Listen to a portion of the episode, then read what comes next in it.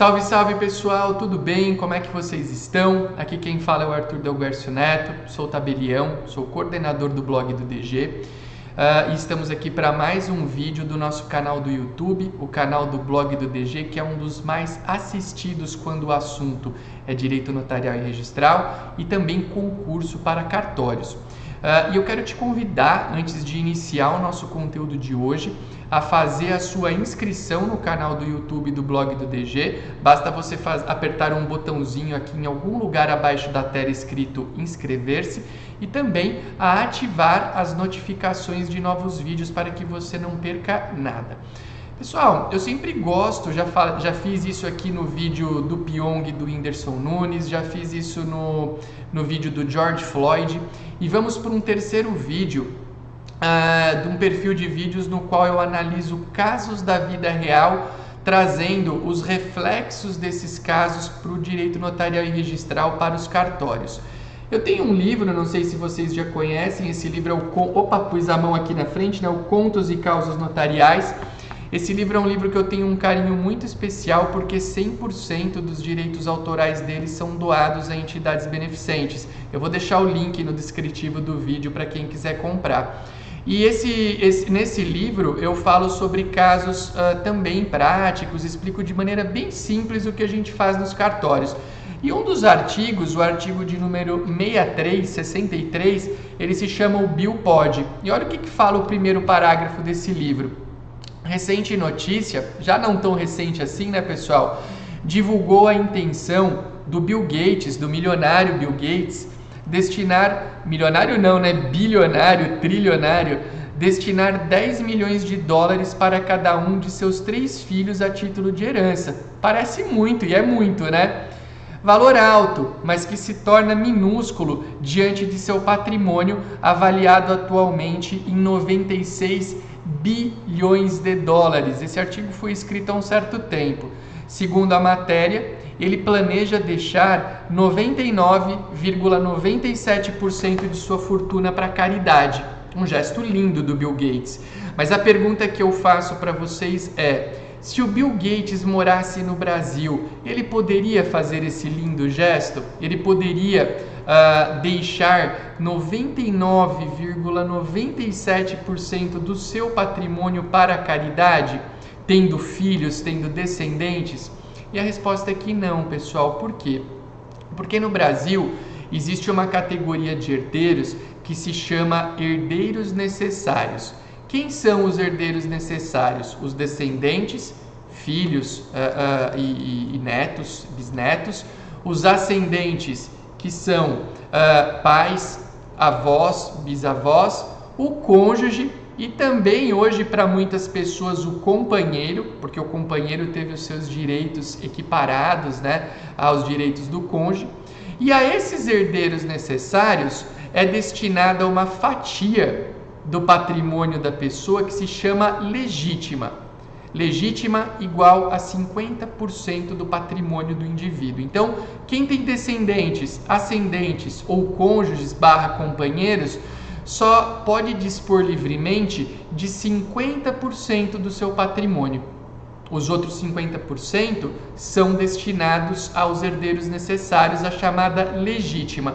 O, o indivíduo só pode dispor aí da chamada disponível, que equivale também a 50%, a metade do seu patrimônio. Arthur, como é que esse sujeito que quer deixar um, um dinheiro para caridade para depois do seu óbito, como é que ele pode fazer? Por intermédio de um ato notarial muito valioso que é o testamento público.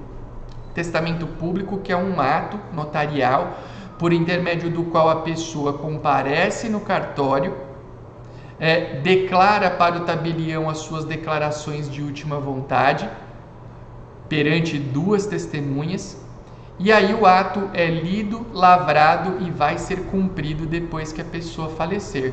Então o Bill Gates aqui no Brasil, ele poderia fazer um testamento público no seu cartório de notas de confiança, mas mas ele poderia deixar somente 50% do patrimônio, a metade disponível para caridade. Por quê? Porque ele tem descendentes. Ah, Arthur, mas eu vou pensar num milionário que eu conheço que ele não tem descendentes, não tem ascendentes, não tem cônjuge nem companheiro. Aí ele pode deixar para quem ele quiser. Se ele quiser deixar 100% do patrimônio dele para uma entidade beneficente, boa. Gesto lindo. Gesto lindo. Legal? Nesse mesmo artigo, pessoal, eu vou aproveitar que a gente está falando aqui sobre casos famosos, eu cito o seguinte: animais de estimação não estão no rol de possíveis beneficiados diretos. Esse assunto também veio à tona recentemente com a notícia de que Karl Lagerfeld, espero ter falado correto o nome dele, corretamente, diretor criativo da Chanel, pensou em deixar alguns milhões à sua gata antes de falecer. Para atender à sua vontade, teria que deixar um, deixar um ser humano como herdeiro com o encargo de cuidar da gata. Está aqui no Contos e Causas Notariais, aqui para quem quiser ver o artigo O Bill Pode, eu intitulei. Então, você quer deixar a tua herança para um bichinho de estimação? Pode? Não pode. Não pode porque falta capacidade para esse bichinho receber. Né? O, ser, o, o, o bichinho não é, é, é, um sujeito de direitos pa, pa, passível de receber aí uma herança. Então, ah, Arthur, mas eu gosto tanto do meu gato, eu gosto tanto do meu cachorrinho. Como que eu posso fazer para beneficiar esse bichinho de estimação que me acompanha a vida inteira? Você pode deixar um testamento com um herdeiro, um ser humano, uma pessoa que tenha essa capacidade de direito para receber a herança e fala para ele que ele tem o encargo de cuidar do animal de estimação.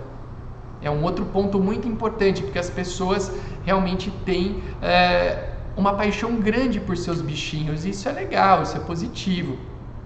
Então a lição que eu quero que vocês guardem desse vídeo aqui, que conta um pouco da história do Bill Gates, um pouco da história do Carl, do Karl Lagerfeld, é o seguinte: é que vocês, uh, primeiro, quer deixar uma disposição de última vontade, uma disposição para após a sua morte? Qual é o instrumento? Testamento público.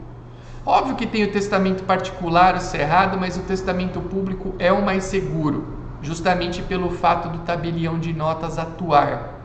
Dá uma lida no artigo 1864 do Código Civil. Você vai saber mais sobre o testamento público. Uma vez definido o testamento, você tem que escolher o, o, a quem você vai destinar esse bem. Pode ser uma entidade, ou esses bens, ou esse conjunto de bens, pode ser uma entidade beneficente pode ser alguém que você goste.